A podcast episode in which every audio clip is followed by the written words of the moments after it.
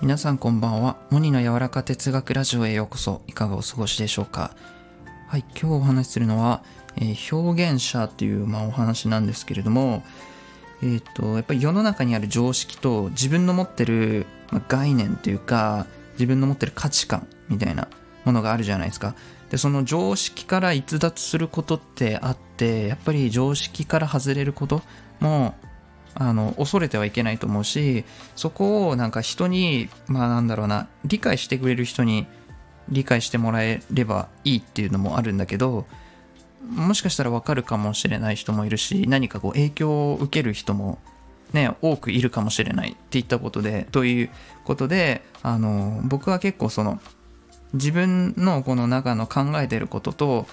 まあその社会一般とは離れたような考え方まあ普通はこうだよねっていうマス的な考え方の間にこの橋を架けるのが結構考えるの好きででこの橋っていうのが比喩なんだけどやっぱ言葉だと思ってて言葉ってなんか共通言語にしたら届くと僕信じてて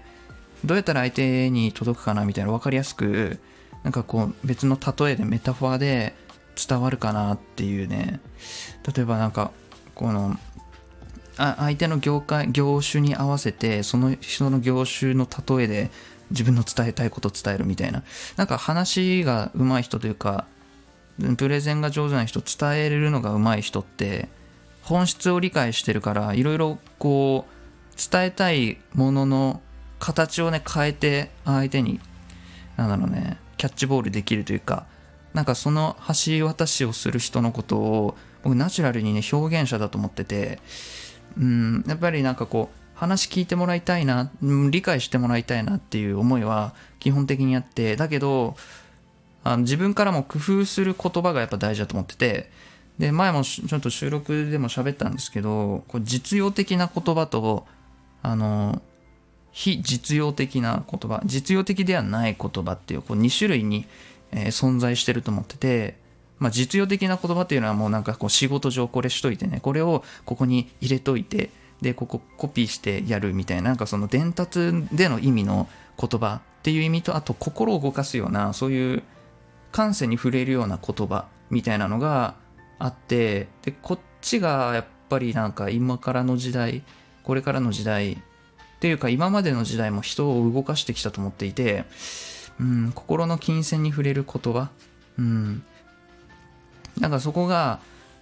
なんか僕はあの工夫する言葉として人とこう共有する上で絞り出すのが好きだしなんかそれってなんか大切だと思うんですよ。人間本来のこのなんだろうね目に見えないところでのあのー、すごいずっと上の方でつながってる部分、うん、なんかそういう言葉で相手とつながれると思っていてでそこのなんか橋渡しをする人がたまにやっぱいて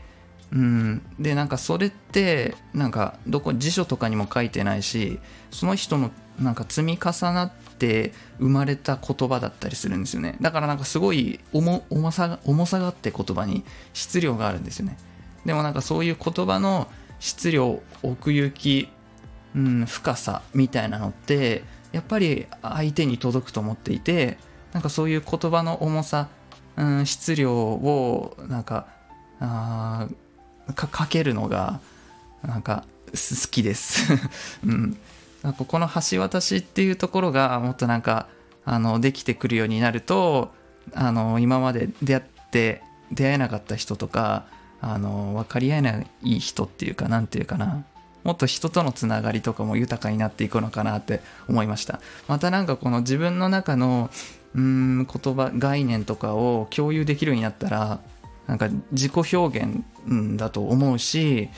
うん自己救済でもあると思うんですよね。分かってもらえるっていう。だからすごくなんかここの自分と社会のこの常識の間のこの共通言語を生み出すっていうのは絞り出すっていうその工夫はやる価値すごくあるなって思いました。なんかちょっと難しい話なんですけどちょっと言葉にしてみたかったので収録してみました。はい。お聴きいただきありがとうございました。それではいい夜を。